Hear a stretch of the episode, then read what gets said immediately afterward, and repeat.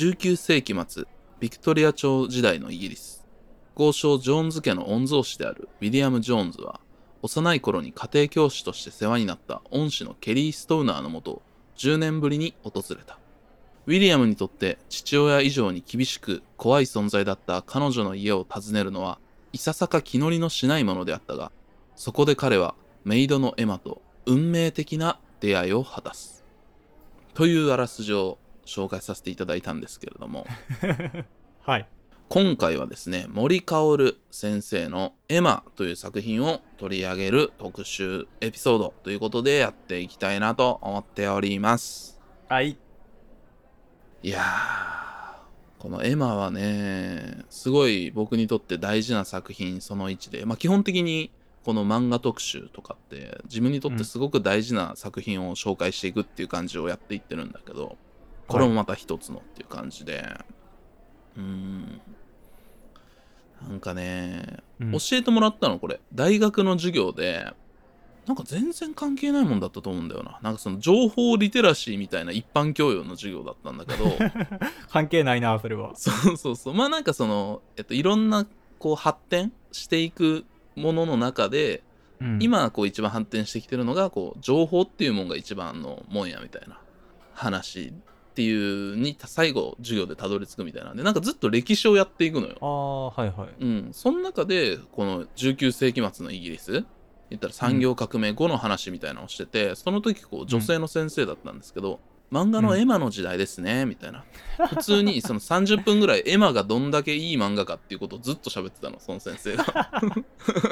たまーにあるけど、その大学の授業でめちゃめちゃ横道それるやつね。そうそうそう。それがでもすごいその先生がね、この時代のビクトリア朝のイギリス19世紀末のイギリスっていうのはすごいいろんなもんの舞台とかになっててすごい面白い時代なんだと言って、そのシャーロック・ホームズの時代が同時期なんだね。ああ、そうね。で、そのまあ基本的にはこう、シャーロック・ホームズの話みたいなのをしてて、で、この言ったら階級社会みたいなのを描いた傑作として、エマっていうのがあるんですよみたいな感じの話をしてて、で絶対読んでくださいみたいなこと言ってて、で、俺はそのもらった紙の横に森薫エマって書いて、で、帰りにほんま買いに行ってんな。その時が、だから俺大学2年生とかだから、俺が持ってる版は2012年の版なんだよね。ああ、そうか。じゃあ結構後からって感じですかね。うん、そうそうそう。うん。全然終わった後で、もう森薫先生も音嫁語りっていう、今も連載されてる中央アジアの話をやってる頃だったんだけど、うん。そう。でも2012年で、エマ1巻19釣り。結構吸ってるね、これ。売れたんだね。すごいな、19。うん。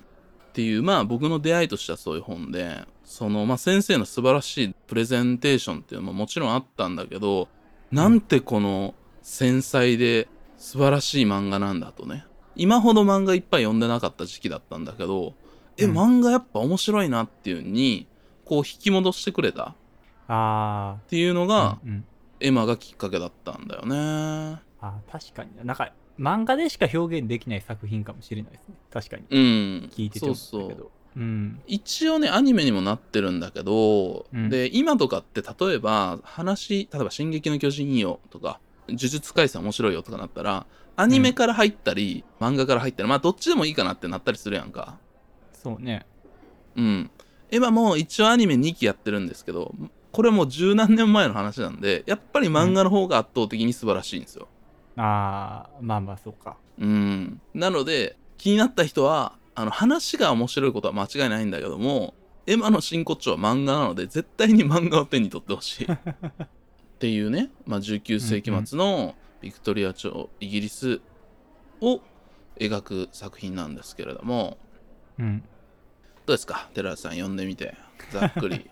ああ、そうね。いや、めちゃくちゃ面白かったんですけど、まあなんか個人的なことで言うと、ちょうどね、ほんとさっきシャークさんが言ったように、あの、シャーロック・ホームズの石ノ森章太郎がシャーロック・ホームズ書いてる漫画があって、うん、えー、そうなんだね。かね、それを僕ずっと読んでたんですよ、小学校の頃。うんうんうん。だから、読んだ時に、あ、なんか懐かしい、この時代って思いながら 読んで、あなおかつ、まあもう森薫先生のその、ここを見てくれみたいなさ、やっぱりその、まあ服にしろ、そういううん。当時のこの時代のこだわりみたいなもんがたくさん出てくるからストーリーはもちろんいいけども絵見てるだけでもほんまに満足う。ん。感じそうでしたなんですよ。うん本当になんかこれも言葉が難しいけどあんまり好きな言葉じゃないけどこの言葉を使わざるを得ないというか世界観に没入するってやつですよねそうですねうん、ううんんこれがねやっぱすごいうん、うんだから雑さみたいなところを感じる部分が一切なかった。緻密やなっていう感じがうん。しましたね。でめっちゃ漫画なんだけどめっちゃ世界みたいな。そうやな。でもなんかさ、そんななんか顔とかがすごいリアリティななんかこのなんていうんや写実的な造形ではないじゃないですか、ないね。んすごいとこやなと思ったんですよね。うん。まああの後半になるにつれてちょっと森先生のあの画力がガンって上がってなんかすごくなっていくんやけど。そうね。まあその画力は上がるねんけどなんやろうな。なんか、うん。やっぱそのキャラクターの可愛らしさみたいなのが全部保たれたままどんどんこうん。そうそうディティールが細かくなっていくというか。そうそうそう。う んめちゃめちゃいい進化の仕方をしていくから。そうそう。マジでディテールの鬼。この漫画は。本当にすごい。うん。うん。で嘘つかないんですよこの人の漫画って。ここにこういう人がいたらこういう人出てくるだろうとか言ったらモブキャラみたいなのも全部ちゃんと書くんですよ。ああ漫画としてのこういう嘘をつかないんですよね。だから真面目な人は人物多すぎてちゃんといる人が 誰ってなったりすると思うね。たまにね。うーん。メイドさんとか急にブワーって出てくるとことかあるからねうーん。どこの誰でこの人は何なんとかさ 今みたいなこうなんていうかいわゆる伏線みたいな文化にうん。慣れてるとなんかあるんかって思うけど、別になんかあるから振ってるとかそういうんではないんですよ。こうディテールを書いてくれてるから。そうやな。そこにいる人をちゃんと書いてるって感じやもんな。うん。そう。だから今の時代にはちょっとある種成り立ちにくい作品でもあるとは思ういわゆる日常系みたいなのが流行るのは、うん。まあ、このエマが出て以降同じぐらいっていう感じではあるんだけどもそういうものがいいとされてた時代っていうのもあり、まあ、それなりにそのまだコミックスがビームで出してもそれなりに売れる時代でもありっていうさまあ、いろんな要素の中で成り立っているもんなんで、今だとちょっと成立しにくいと思うんだけどもなんだろうな。かつての例えば小津安二郎とかの松竹映画が今作れないのと同じっていうか、まあ是枝さんとかが作ってる映画には近いかもしれへんけども、うん。なんかそういうさこれは0年代なんだけどもエマが描いてる世界観と同じようにかつてあったものが移り変わっていく時代の産物の一つっていうのがあるの。ああなるほどね。うん、というざっくりと雑感とプレゼンテーションですけれどもはい。これからねいろいろ、まあ、森かおる先生の話とか特に僕が響いたところ掲載されていたビームコミックスコミックビームについてねちょっとお話などをして森かおる先生が描いているものそしてエマのここが最高っていうことを話していきたいなと思っております。はい。よろしくお願いしますこの番組「心の砂地」はさまざまな文化や日常の気づきをヒントに考え続けることで言葉の記憶装置を目指す教養バラエティ番組です。私シャークくんです。はいそして私が寺田です。よろしくお願いします。ということで本日も始まります。心の砂地。だからほんま見た瞬間俺はランディ・サーベージみたいやと思うまずな。あんまおらんけどね派手さの引き出しにランディサービスしてないランディ・サーベージみたいやなんでやっぱ天竜とランディ・サーベージの試合見るよ流れて心の砂地シャープ。まずは作家のですね森かおる先生の紹介をしたいなと思います。はい。森かおる先生78年生まれ。もともとは同人誌での活動を行っていたその後同人発売会にて編集者に声をかけられ2002年1月号に掲載されたエマ第1話でデビュー。エマは2001年から2006年まで。エマ番外編としてね8910巻はあるんですけどもまあその番外編合わせると2008年の3月まで連載しててその後音嫁語りという作品で現在まで掲載書を変えながら連載してるっていう感じですね。であとはまあ短編とか、えー、と同人誌時代に書いてたものとか間とかなのでまあ何作かシャーリーっていう作品であったりとか短編集をまとめたものっていうのがあるんですけども長編作品としてはエマと音嫁語りっていうのが今のところの森かおる先生の代表作っていう感じかなと思います。うん、でなんかちょっと今これ読んだのウィキをちょっとそのまま読んでんだけどうん。なんかこう調べてると担当編集だった方がえっ、といろいろ話してくれててウェブサイトではいはい。で行くとなんかもともと森川先生がまあ同人の活動をしてたのは合ってるらしいんだけども同じく、まあ、当時ウェブサイトでなんか4コマ漫画を森川先生が書いてたらしいんですよね。でそれをなんか見てたらしくてそれが面白かったのでビームの巻末の4コマ漫画みたいなコーナーにその担当してた人がちゃん飛んじゃってそこにちょっと書いてもらえますかって言って声をかけたということらしいんですね。うん。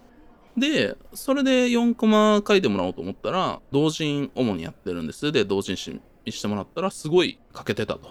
で、当時、森かおる先生23歳とかだったらしいんだけど、編集長にその担当の人が持ってったら、これいけると。で、読み切りからやろうってなって、読み切りちょっとまずお願いしますって言ったら、うん。その森かおる先生が、読み切り書けないですって言ったらしくて、その同人誌書いてるのに、同人誌とか大体読み切りやんか。まあそうですね。同時にもそうです。そうそうえなのに書けないって言ったらしくて、で、うんまあ、それでまた編集長のとこで、森先生が読み切り書けないって言ってますって言ったら、あ、じゃあ連載ってこと？みたいな。で、連載しか書けないらしいですって言ったら、んじゃあ、やろうかってなって、エマが始まったっていう。え そんな柔軟に？すごいウルトラ Q。すごいな。うん。それで連載しかないかってなるのすごいな。いや、すごいよね。うん。これが、まあ、例えばでっかい集英社とかのジャンプとか、うんえっ。と、小学館のサンデーとか、まあ、小学館の中でも、まあ、サブカル視とされてる一期とかね、当時あったとか、あとスピリッツとか、まあ、そういうとこだったら多分これ難しかったと思うんだけど、うん。これが、まあ、当時のコミックビームでの編集部だったから、まあ、ちょっといけるんだったら行っちゃえみたいな感じで、多分編集者が結構そこを一押しすればいけたっていうところもあると思うんだよね。そういう小さいところだったなるほどなるほどっていうところがあって。うん。例えば、今まで取り上げた作家で、同人出身作家さんって言えば、海野千佳先生と、あとは吉永文先生っていうのがいるんだけども、うん。その世代の海野千佳吉永文とかって、まあ、90年代半ば、吉永文先生は90年代半ば、海野千佳先生は2000年ぐらいか。だから、森かおる先生と同じぐらいだけど、うん。とかの世代の上の人、えーっと、いわゆるキャブツバの同人とかを書いてたクランプとか、うん尾崎みなみとか、甲賀ユンとかの人らっていうのは、そういう同人から商業誌にやってきてめちゃめちゃボンって売るみたいな感じの人らで、そういう同人から引っ張ってくるっていうのは、一つ OK な時代っていうのがあったらしいんだけど、はいはい。なんかその後なんかちょっとこう、そういう同人活動をやってる人っていうのが多分それは同人は同人で多分市場がでかくなってったっていうのとかまあ多分いろんな関係が多分あって、うん。そっから普通の出版社っていうかそういう商業誌を売ってる出版社のところにそれは多分 BL 誌とかそういうのはまた別だったと思うんだけどうん。メジャーな出版社とかに連れてくるっていうのは結構タブーな時期だったらしいのねそういうに90年代末とかっていうのは。えー、あ、そうなんや。うん。でもまあなんかそういう、まあでも海野千佳先生も同じ時期にデビューしてたりとかして、多分90年代入って半ば末ぐらいまでは結構厳しかったけど、いいんじゃないっていう感じで、それが0年代入ってくるときにこう出てくる人も出てきたって感じなんだろうね。まあこれが編集の方が言われてるので、どこまでどうだったかっていうのはよくわかんないんだけど、まあそんな話もあったみたいです。えー、っていうところで、掲載誌のコミックビーブの話なんですけども、言ったらまあ、ガロ、現代のガロ的なもの言ったらオルタナティブなコミックスうん。言ったらサブカルチャーなコミックスっていうのの最大手。まあこれ変な言い方だけどね、サブカルチャーの最大手みたいな。まあちょっと矛盾しているような気がするけどね。うん。そう、新しい漫画、売るっていう商業主義ももちろんあると思うけど、それよりも作家性とか、面白いものを売っていこうっていうもん、っていう想像力のもとで多分作られてる、まあ今も現存する雑誌としてコミックビームっていうのがあって、今はでも角川が出版社なので結構でかいんだけども、もともとはアスキーコミックスとファミ通の漫画誌っていうのがあって、うんうん。ファミコミっていうのがあって、それと、あと秋田書店のはぐれ編集者みたいな、この3つの人が合体してできたみたいな雑誌だったらしくて、すごいな。うん。その結構まだまだね、90年代だったらインターネットもそんなにな頃だから、まだまだ漫画とかがすごい売れてた頃ですから、まあそういうノリでできたんだろうね、まだ雑誌とかもどんどん。はいはい。うん。でもなんかその、言ったら、初めの2つ、アスキーとかファミコミの人らっていうのは、まあもともとゲーム系の人たちだから、なんかそんなに多分オリジナルの漫画をどんどん作るっていうノウハウの人っていうのがあんまりいなかったみたいで、うんその秋田書店、言ったらまあチャンピオンとかそういうところをやってた人から来た奥村さんっていう人が中心にどんどんこうオリジナルの漫画作っていこうっていう感じで、そういったまあオルタナティブなコミックスを載せていくコミックビームっていうのが成り立ったっていう経緯みたいですね。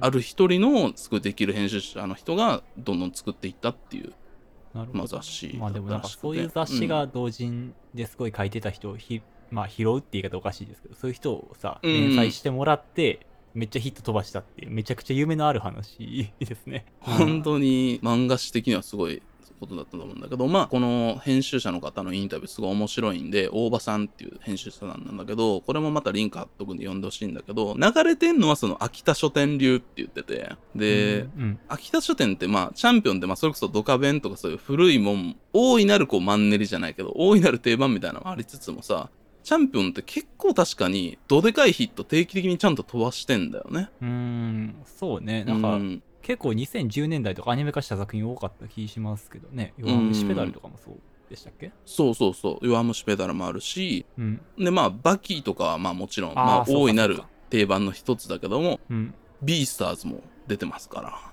弱虫ペダルもビースターズもとかさなんかちょっとさ、新しいもんだったやん。そうね。癖強いけど読んだらこんな面白いんかいみたいなめちゃめちゃ面白いみたいな、だからなんか秋田書店ってなんかそういうところがあるみたいな。ジャンプとかサンデーとかマガジンのイズムじゃないなんかこうあるみたいでなんかそこがちょっとコミックビームの源泉としては流れてるみたいな話をされててああなんかそれすごい面白いなと思ってて。ああでコミックビームもさそういう雑誌とかってなかなかなくなりそうになったりすると思うんやけどコミックビームがずっと存続した一つの理由として、テルマエロマエの大ヒットっていうのが、あそっかでテルマエロマエもかすごいな、うん。そうそうそうそう。だからやっぱそういうのをやっぱ出してんのよね。そう言われるとすごいさ納得がいく、ああ、秋だよね。田書店イズムみたいなものとつながる。そうそうそうそう、っん。ていうまあそういうのが流れてんだなっていうのすごいうなずいたインタビューだったんですけど。でエマはコミックビームでやってたんだけどコミックビームの増刊としてコミックビームフェローズっていうのが2006年にあってうん。それが増刊が雑誌としてフェローズっていう、まあ、コミックビームが取れてフェローズっていう雑誌になって、はいはい。その雑誌が今はハルタって名前になってる感じかな。はいはい。聞いたことはありでます、ね、コミックビームの増刊としてのフェローズがあり、フェローズが連載誌になりそれがフェローズから名前がハルタになったという経緯があってうん、であの英子さんの恋人とかハルタでやってたと思うんだけど確か。なるほど、うん。音嫁がりもフェローズでやってたかな。フェローズからハルタでやってたんだけど、うんうん。で去年からこのハルタは残ってんだけどハルタからまた音嫁がりとかは移動して青騎士っていう雑誌になりました。うーん青騎士すごいな。なんかどんどん分かれていってるんですね今。そうそうそうそなるほど。うそんなオルタナティブなある種ね雑誌のところで連載されていた漫画家さんでコミックビームの言ったら黎明期的なところから看板作品としてど真ん中にいたのが森かおる先生であり森かおる先生が書いてた絵馬であるってことはまあ間違いないなと思いますね。うん。なるほど。でまあもう一個そのオルタナティブの方で言うとまあそれこそガロの直系であるアックスっていう雑誌があるんですけど、うん。うん、なんかまああっちは本当に言ったらそういうガロのノリを引き継いでるからビームってある程度その言ったら現代にちゃんと対応してる感じみたいなのちょっとあると思うねある程度のその商業誌っぽい匂いはちゃんと残してると思うのよ。そうやな。なんかいい意味で、うん。ミーハーではなくてまあ流行り事はちゃんとキャッチしてる感じはありますよね、うん。テルマエロマエとかもそうそうそうう。うん。ん、やしまあ今はもうそれこそ角川からの出版になってるからまあバックはでかいしね。もちろんね。うん、っていうのはあるんだけどまあアックスはもうそういう聖林工芸者っていうね聖林堂の事実的な後継誌ああから出ていいてへえそうそうそう。っていうところなんであのアックスは多分未だに原稿料ゼロだと思いますね。それはすごいな。うん。そうそうそう。まあ日本にあるそういう残ってる雑誌。まああと本当は小学館の一期もここに入ってたんだよね。まあそうですね。そこら辺うん。のサブカルのもんやったけどね、今はなくなっちゃったから。そうそう、うん。でもね小学館がそういうことやめちゃったっていうのも俺すごい損失だと思うからまたやってほしいんやけどうな、ーん。そうね。そうか小学館だったもんなあれは。そうそう。あとあの太田出版の漫画エロティクス F とかさ。ああはいはい。うーんまあいろいろあったんだけどね。その辺なくなっちゃったなみたいなのもあったりとかしますけども。まあそんなことは置いといて。ではですね次のパートで具体的に森薫先生が描いてるものそしてエマ最高っていう話をしたいと思います。はい心の砂地ところは変わり西武八木沢から巡ろく手広く低速無故障もさらってくとく走り続き合う闇だめのごとく台本なくちゃ大婚約者大丈夫用語集もあるから思考回路はまるでメロラカメトロールこの下巡ろう我が城としようが。まず明確に森薫先生以前以後っていうので漫画の歴史っていうのは一つ変わってると思ってるんですよ僕は。へえあそうなん。うん。それこそさっきのパートでコミックビームの話をすごいしたんだけどもうん。中学の同級生で多分この世に出てる漫画雑誌みたいなのをほぼ全て購読してるんじゃないかみたいな行かれた男がいたんやけど うん。そいつん家に行った時にビームとかもあって読んだ覚えあんのよ。へえすごいな。でもなんか俺のその時の印象ってビームってなんかすごいみんなちょっとこの丸みを帯びたそれこそみんな森薫先生みたいな絵だなって思った覚えがあんの。あそうなん？うん。だから森薫先生みたいな漫画っていうジャンルがあんのよ。ああまあ影響を受けてる一派みたいなのがあるうん。のか、明らかにあんのよ。へえちょっとこの丸みのあるけどこう繊細な線でセリフは少なめで淡々とした日常を描いていくみたいなさ話。うんうん。なんかよくさ例えば手塚治虫が出た萩尾本が出たとかさ、うん。大友克洋が80年代出たとかさ、まあ、吉永文が出たとかないろんなさそう一つのこう漫画史に残る人っていると思うんやけど森かおる先生は絶対に入ると思う。ああそうか。まあでうん。も確かにな。うん。漫画全部読んだんですけど実家から送ってもらってて 母親がね森かおる先生大好きなんでエマもあるし乙女語りもあるんですけどめちゃめちゃ存在感やったんですよやっぱ本棚にある時に。うーん。なんかねななんやろうね。なんか絵の癖が強いわけじゃないんやけどすごい存在感あるんやなうん。この人の絵って。そうそうそうそう。なんかね不思議なやっぱこうやられる力があるよね森かおる先生の絵って。うんなんか表情とか目とかの描き方もやっぱものすごいと思いますしね。うーん。やっぱだからそんぐらいの森かおる以前以後っていうぐらいの先生ですよってことをね、うん。お話ししたいと思うんだけどもただみんなさ例えば大友克洋がさ壁にズンってなった時のこととかさ萩尾元の話とか望月峰太郎の話とか、うん。まあ、浅野稲夫とかでも最近だったらとかの話ってみんなやっぱさすごい語りたがるんだけどうん。森川先生がなぜここまでこうすごいのに多分そういう構図化の中でしかシェアされてないみたいな現状にあるのか。いやそんなこともないと思うんやであのその功績に比べてやっぱ語られてなさすぎるっていうことがすごいあると思っていて。ああいやもっと評価されるべき。もっと評価されるべき。うん。でもただこれはそれこそオープニングも言ったけど小津安二郎とかかつての松竹映画をの傑作を語る時のことと同じような話でうん。すごいいいっていうのはみんなわかるんやけどディテールがすごいっていうことをなかなか言葉にしにくいっていうか言語化が難しいっていうか、いいよね。しか言われへんみたいな。そういう問題がある。多分。っていうとこだと思まあってんね確かにな。うん。でなんか言ったらすごい静かな漫画を描かれてると思ってて一番近いのは海の地下なのかなとも思っていて。うん、ああそうか。うん、うんうん。これも同じくディテール主義というかね。海野さんはさあの言葉の人だからもっと語ってくれるけどうん言葉でバシッと言ってくれるところモノローグを使うっていうところが、まあ、言ったらその紡ぎ拓的なところが入ってる海野先生と、まあ、そういうのが多分入ってない森かおる先生との違いみたいなところが多分あると思っていて。ああまあ確かにそうやな。なんかうん。モノローグ、今はもうもちろんモノローグ出てくるけどそんなモノローグ印象はないかうもしれない、んそういう意味で言うそうそう。パンチライン吐いたろみたいなのないやん、うんどっちかというと、言葉と絵のバランスが多分海野先生とは比べて多分逆絵で言ったろって感じがする、うんうん。森かおる先生は。それはめっちゃそう、ん。それはちょっと僕後で言いたいとこありますね。うん。そうそうそうっていうところで。ちなみに「ハチクロ」と「エマ」は連載時期ほぼ一緒っす。2000年ぐらいに始まって 2006年に終わると。だからこれが一緒に走ってた0年代ってこう一つのなんか幹だなと思ってたんやけど。あー確かにないやー、うん。でもそうかどっちも家にあってある程度触れてたっていうのはいい経験やったかもしれないですじゃあ僕は。うんうん。単純に僕の青春期っていうのもありますけどね。うん。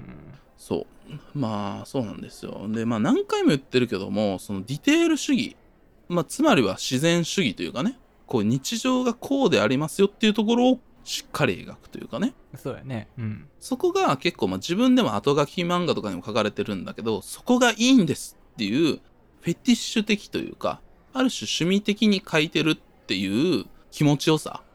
うんうん。うんみたいなのもあるなとも思ってて。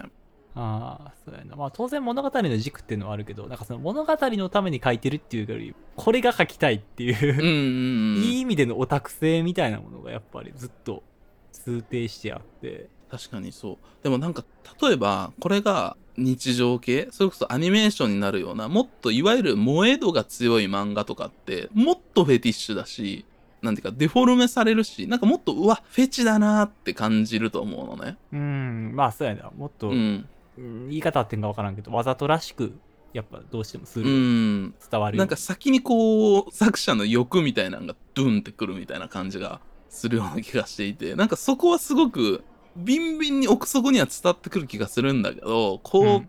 静かな中にさこうさりげなくバシッと書いてくれるからだからこうよくよく考えたらこうそこがいいんです、なんだけどこのさ森さんが言ってる言葉で言うと。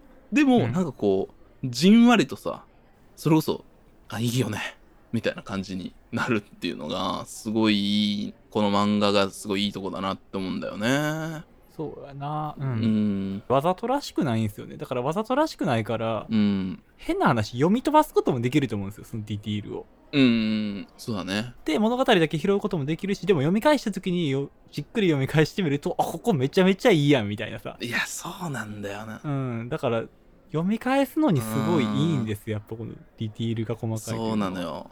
そうなのよ。何回でも読みたくなるっていうかね、ちょっとこれがね、今夏の終わりぐらいですけど、配信するの。うん俺の中でね、エマの時代ってこう寒い感じなの。こう秋口から冬にかけてのイギリスっていう印象なの、俺の中では。そうねなんとなくわかるけどそうだからこう寒い時にね、エマをね、こうちょっとずつ読むとね、すごいね、しみるからね、ぜひみんな読んでほしいなと思いますね。はい、まあ、読み季節としては秋冬だから毎年、そう、クリスマスぐらい、違う12月ぐらい入ってくると、あ、そろそろちょっとエマの8、9、10巻ぐらい読んどくか。いや、1から読んどくか。いや、番外編から今回は言っとくか、みたいなね、そういうことをね、やってます。そんな旬のものみたいな扱いなん いやまあわかるっちゃわかるけどねうんうん。っていうのもあります。心の砂地心の砂地じゃあ、具体的に、エマ、ここが最高っていうことを話していきたいんですけど、はいはい。先に寺田さん、ここが最高ポイントって教えていただけますでしょうか？そうね。でも僕が読んでてここいいなって思ったところってこう大体見開きなんですよ、やっぱ僕の中で。絵馬読んでて。あー、見開きえぐいね。うん。あの見開きのパワーがここまですごい漫画は僕初めて読んだかもしれないですねあー、本当全部が全部ではないけど見開きあんまセリフがないんですよ基本的にうん、そうだね。エマを追いかけてウィリアムが駅まで来たらもう電車が出てたシーンあー、最高あれ。ここすごない？こう。電車が行った瞬間とかを書いちゃうんです多分僕ならでも電車がマジで一切ない空っぽの駅の見開きなんですよ。ここれ発想もすごいしこのもう全く間に合わなかったですっていうこの喪失感。そうね。が全部一気になだれ込んでくるわけですよ。そこまではまだちょっと間に合うかなっていうさ。そうだね。感じがするもんね。ギリ間に合うんかも、ちょっと窓から手ぐらい触れるかもっていう可能性が残ってる状態でのこれやからもうなんかああもう全く間に合わんかったっていう急になだれ込んでくんのうんよその現実がで、これもやっぱ、ストーリーテリングのすごいとこなんだけど、まあ、全部読んだ後やん、俺らは。うんだから、この時のエマとウィリアムの距離っていうのはこんぐらいってことなんですよ。ああなるほどねうんうん。もう全然行ってしまってるとこっていうさ。なるほどな確かになこれがね、だんだんまたこう、近づいてくるわけですわ。時代の移り変わりとともに。いやそれでまあでもうんそのシーンの直後にさ駅で花を売ってる女の子の花を買うっていう、うんまあ序盤ではねこの話の最初では買わなかった花を買うっていうのでまたこう徐々に距離が近づいてきてるようなそこの表現がまたいいですよね、うん。そうそう。初めはなんか無視するんよなウィリアム。そうだね。噴水のシーンではね。うん。でもそこもまたねかつてのエマみたいなのをそこにも投影してたりとかさ、まあ、もう細かいこの全部が効いてるこれは。本当に。いやここはほんまに最高やと思ったし。最高やんなやっぱ僕その見開きウィリアムがさ婚約を破棄してくれっていうシーンも見開きなんですけど、なんかそういうとこのねなんか見開きさ悲しいシーンの方が僕うまいと思うねんななんか森かおる先生って、うーんうまいね。あれがいいんだよね。見開きをぜひ楽しんでいただきたいですね迷う人には。いつ来るのかっていう。いやなんかさなんかわかんないんだけど多分視線の誘導とかコマの割り方が多分うまいと思うんだけどさ、うん。その電車のシーンも開いてこう本当にさ見開きで本当びっくりするんだよね。おっってなるやん。うんうんなるなる。ちょっと止まるよね空気がね。うん。そこの多分ちょっと分析が僕のレベルではでききれてないんだけど多分そこの誘導とかコマの割り方がすごいうまいんだと思うんだよねすごいああそうね。うんちょっとその辺を勉強してちょっと研究しがいがあるなと思ってるんですけど。うんっていうことだねでなんか僕が思ってるのはこれはまあビームコミックスっていう何度も言ってますけど掲載誌でやってて、うん。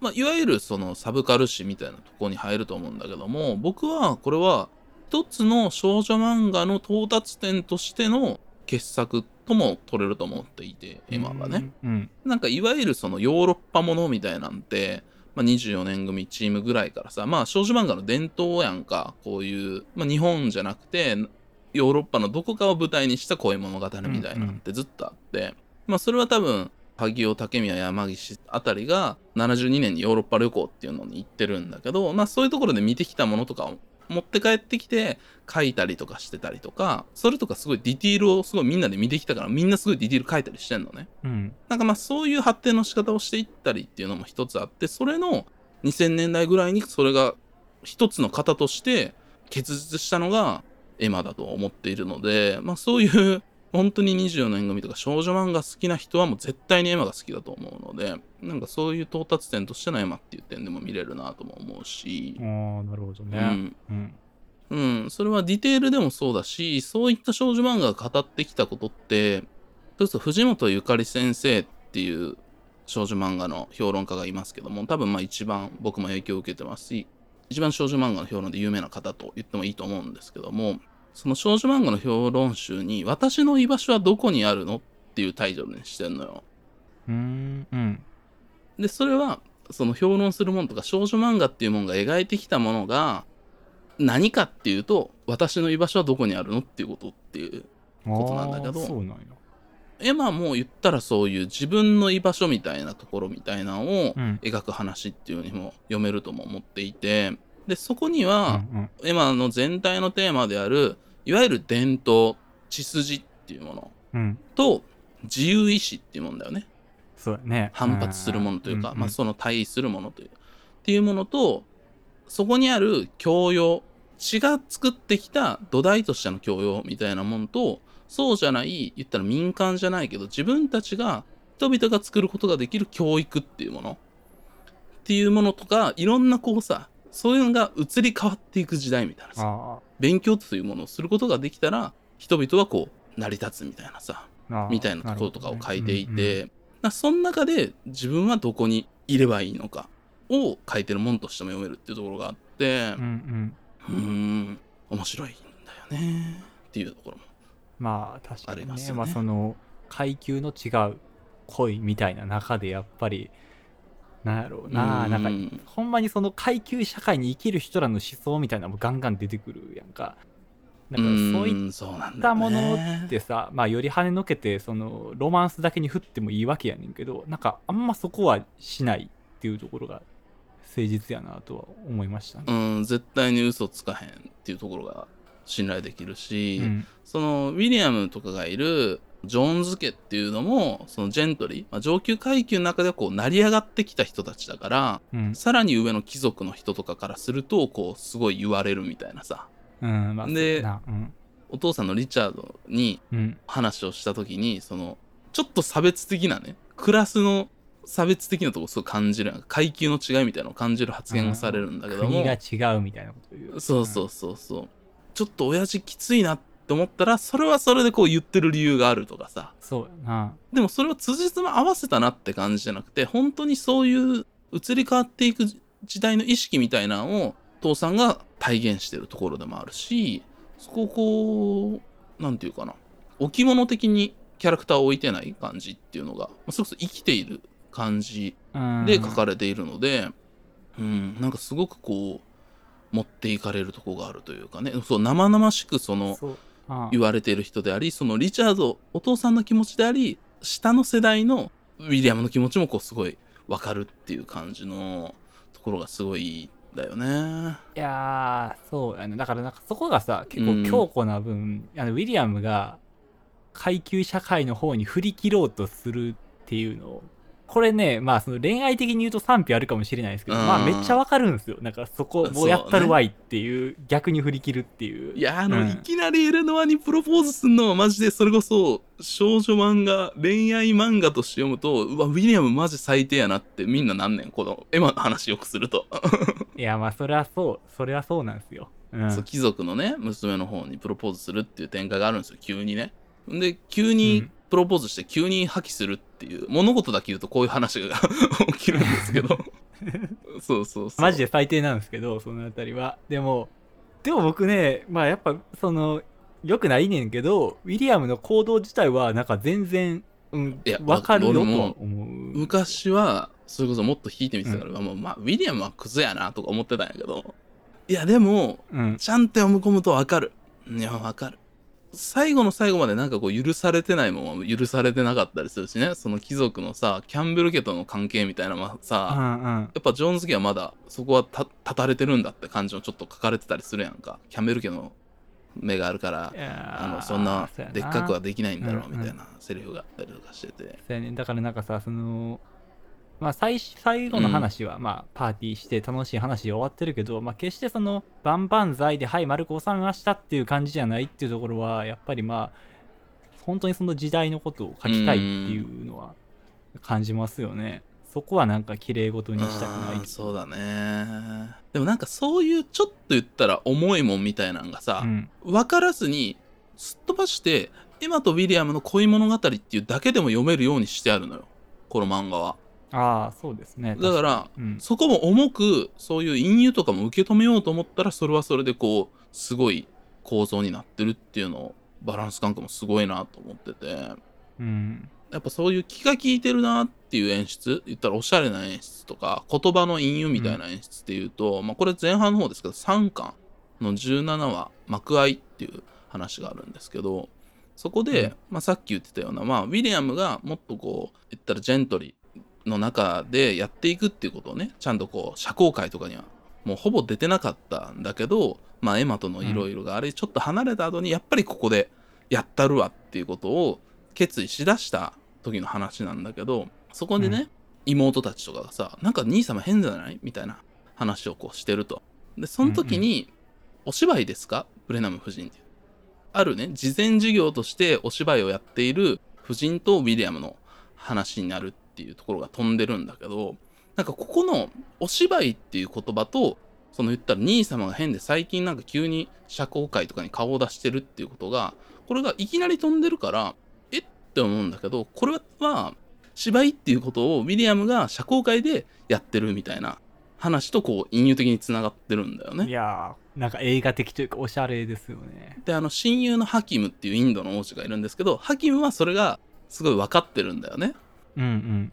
ずっと親友だから。そうね。うん。で実際その芝居を自分の家で場所がないからってその言われたマダムにうん。自分の家でやったらいいじゃないですかって言って自分の館でねうん。舞台をやるんだけどそこでさ、まあ、自分の家にも舞台はありますっていうセリフだったりとか今度は芝居やってくださいよって言われたけど、うん。人前ではとても僕はできないですみたいなことを言ったりするみたいなくだりあるんだけど、うんうんなんかこの辺もさ言ったら普通に漫画として読んだらまああーなんか舞台やっててなんかハキムと喋ってあー、まあこれから頑張るわみたいな話やなとも読めるんだけどすごいこの言葉にさ、自分の家に舞台があるっていうことは自分がこの家でもそのジェントルとして芝居をし続けれるっていう自分の中にも舞台があるんだぞっていうことでもあったりとか、その社交界の中で芝居するっていうことはなんかとても難しいみたいな状況であったりとか、なんかすごいさ、うん、この言葉とかにちゃんと込められてんだよね。確かに。うん。で、分かりやすいところで言うと、そこでやってる演目はロミオとジュリエットなんですよね。ああ、これはね。まあそうそう。のままねここがもうすごい分かりやすいけど、うんまあ、エマとウィリアムの関係みたいなのをやってたりとかで、うん。ハキムはなんかそこをね、あの、芝居、下手だな、みたいなことを、芝居の感想みたいな感じで言ってるんだけど、うん。言ってるように聞こえるんだけど、これはウィリアムに、そういったジェントルとしての振り回りが下手だなっていう風に言ってるっていう風にも取れるし、うん。で、その最後の、この話の終わりは最後、1幕目が終わって、2幕目でこう、ハキムと喋ってるところだから、うん。幕開が終わって、第2幕が始まるよね。ところ。で、でもだからこれからジェントルとしてやっていくウィリアムっていうのが始まりますよっていう話の終わりっていうさ、もうお見事っていう感じだよね。いや、うますぎますね。確かに。うますぎるそ。こまで僕全部拾えてなかったな、確かに。うん。うん。このターニングポイントだと思ってすごくいろんなディテールが重なって作られた話だと思うんだけど、うん。この話はもう僕すごい大好きな話で、うん、うん、まあでも、ほんまに、なんかそういうさ、普通に読んでたら読み飛ばしてもおかしくないところとかも、丁寧なんですね、じゃあほんまに。いや、本当に丁寧だね。うん。うん、なんでだから何回読んでもね、これってこういうことだったんかーみたいな、そういうのがあったりするから、あるな、確かに。うん、いいし、あとまあ最後にね、うん僕から言っておきたいのは、エマっていうのは7巻で終わるんですよ、基本的には。エマとウィリアムのストーリーっていうのはね。うん。で、8、9、10巻はエマ番外編っていうので、まあ、連載されてたやつなんだけど、あの、コミックスとしては8、9、10巻っていう風になってるんで、まあ、そのまま続きではあるし、10巻はそのエマも出てくる最後の結婚式の話みたいなのもあるんですけども、うん。この8、9、10のね、番外編がね、全部やばいんですよ。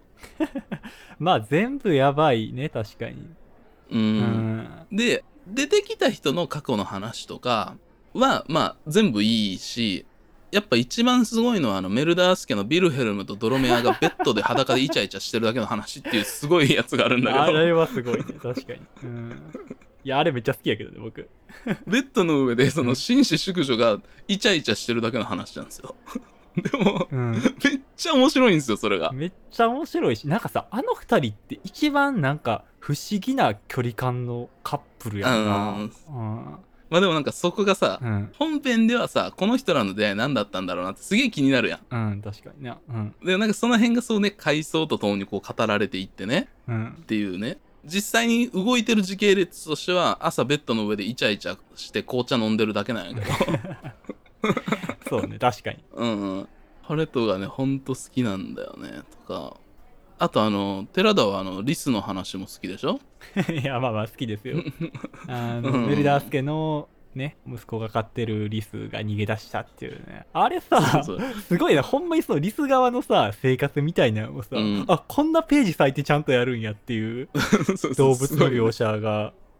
なんか葉っぱが描きたかったみたいな後書きに書いてあーあ書いてあり面白いましたね。なと思ったけど、うんん。であの極めつけが全然関係ないオペラ歌手の話が入ってんだよね いや、僕あの話読んだ時にさ、あ、これ過去に出てきた人やったっけ？って思って、一回全部バラって見直したからね。それも出てこない9巻の最後に入っている3人の歌手っていう前編後編って話があるんだけどこれが本当に見事なのよまたああー、そうね。なんかさ、うんこれ、ちょっと、ちょっと足立みつるっぽくない？そんなことないか？ぽいぽいぽいぽいぽいよねぽいうんうん。足立みつるメソッドなのよこれが。そうやな。そうそうそう。才能の話でもあるしね。うん。これがねほんといいので俺9巻だけでも読んでほしいなとか思ったりするんやけど。まあ正直読めちゃうけどね、そのつながりの話じゃないからさ。そうそうそう。いやほんとね9巻の表紙も大好きでね。そうでもでもさエマの世界観として全然関係ない人ってちょっと冗談っぽく言ったけどもエマの世界観で、エマ9巻としてこれが入ってることに何の違和感もないやんまあそうですね。うん、確かうに。ん、だからこうやっぱねそのエマたちだけのストーリーではない世界を作るっていうことを俺たちはこのエマを読んでる中で俺はビクトリオ朝のイギリスのことをほとんど知らないシャーロック・ホームズもシャーロック・ホームズがバーリッツっていう柔術的な技をしたっていうことしか知らない。何そのマイナーな情報うん、っていうことしか知らないんだけども、すごくインプットされていて、この全然関係ない歌手たちの話っていうのも、エマたちの世界の中で起きたことなんだなっていうことをすごく受け止めてる自分がいて、うん。だからその、俺らの頭の中にそのビクトリア朝イギリスっていうものを作ってくれるっていうのが、これはね、めっちゃすごいことだと思っていて、ああそうやな。なんか一個の世界の中で起こってるっていうことを何の違和感もなく読み進めて受け止めてるもんね。うん。うん。だって主要の人物たちが一切出てこないのに、同じ時の話だと思うみたいなさ。あそうそうそう。あいいねとか、あとね、すごいので言うと、八巻のさ、はじめさ、家庭教師のさ、先生、はじめのね、はいはいの過去の話があるんですよね。ケリー先生の話があるんだけど、これさ、見た時にさ、あれ、時代ちょっと古いなって思うね。ちょっと読んだだけで。ああそうやな確かに確かうに、ん。これすごくない？だからちょっと前の話なんよ。だから服装とかがちょっとこう違うのよ。そうやな確かにうんまああと階級とかも違うやん。結構。うん、そうだね。とかも、あうん。それがやっぱ一目見た時に分かるよなやっぱ。あそうそうそうそう。そう、やっぱね天才しか描けない漫画だなと思いますのでね。こういったディテールというものをね味わい尽くしてこの寒い冬っていうのをね乗り越えていただきたいなと思います。うん。そうね。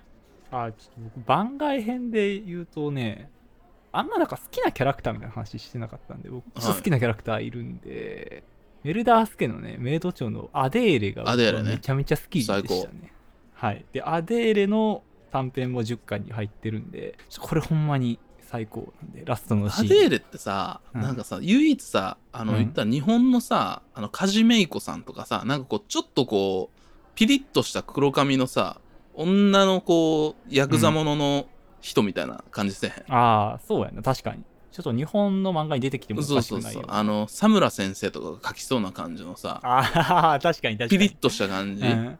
が、うん。その多分ぶち込まれてんのが俺結構好きで。そうでそのマリアとマリアの関係でもいいんだよね。そうね。そのエヴァとの関係性の時にも見える話やねんけど、なんかこの人と全然違う生き方、自分と違う生き方の人に対して、肯定するでも否定するでもないけど、なんかでも信頼はしてるみたいな、その距離感がある人やん。うん。めちゃめちゃかっこいいそうんだねですよ。ね。まあ、本人の生き方もかっこいいし、なんかそれがほんまに、エヴァの、その、この番外編読んでない時も伝わってきたし、なんかそれがこの10巻読んだ時によりこう、形のあるものとして、うーん。うん、いやアデーレいいよね。いやこのアデーレとマリアのこのバディ感お互いさこの居心地いいからいる感じみたいなそうね。感じ。うん。全然違う思想だけども居心地がいいからいる感じみたいな。これを言うとやっぱその小野夏目先生の二人組の関係性にすごい近いっていうか、ああ、うん、確かに。あのカッーパーズとかさ。なんかああいう感じの匂いみたいなのもしていて。いいよね。ああ、確かに。うーんい。や最後ね、やっぱ悪い見本っていう言葉、ちょっと最高すぎるよな。いやー最高やな。いあやー最高。いやーエマ最高。エマ最高だ。からその本編読んでて、あ、このキャラ好きやなみたいな人がこう番外編でこれが読みたかったのよみたいなさ、そういうの読めるのもいいところやと思うんで、ぜひちゃんと10巻までね、読んでいただきたいですよね。そう。あのね、多いパターンが、真面目に1巻から読むと、もう静かに地味に進んでいくから、面白さがなかなか初め分からへんみたいな人結構多いのよ。ああ、かもしれへん。そう。我慢してね、あの、まず3巻までは頑張ろう。ああ、まあ確かに確かに。電車が行くとこまでは読もう。そうやな。そこからですから、やっぱり。そっからが最高ですから、あくまでちゃんと丁寧に導入をやってくれてるんで、そう。そこまでね、頑張っていただきたいなと思います。はい。ということでですね、最高森かおる先生のエマという作品、ぜひとも読んでください。おすすめです。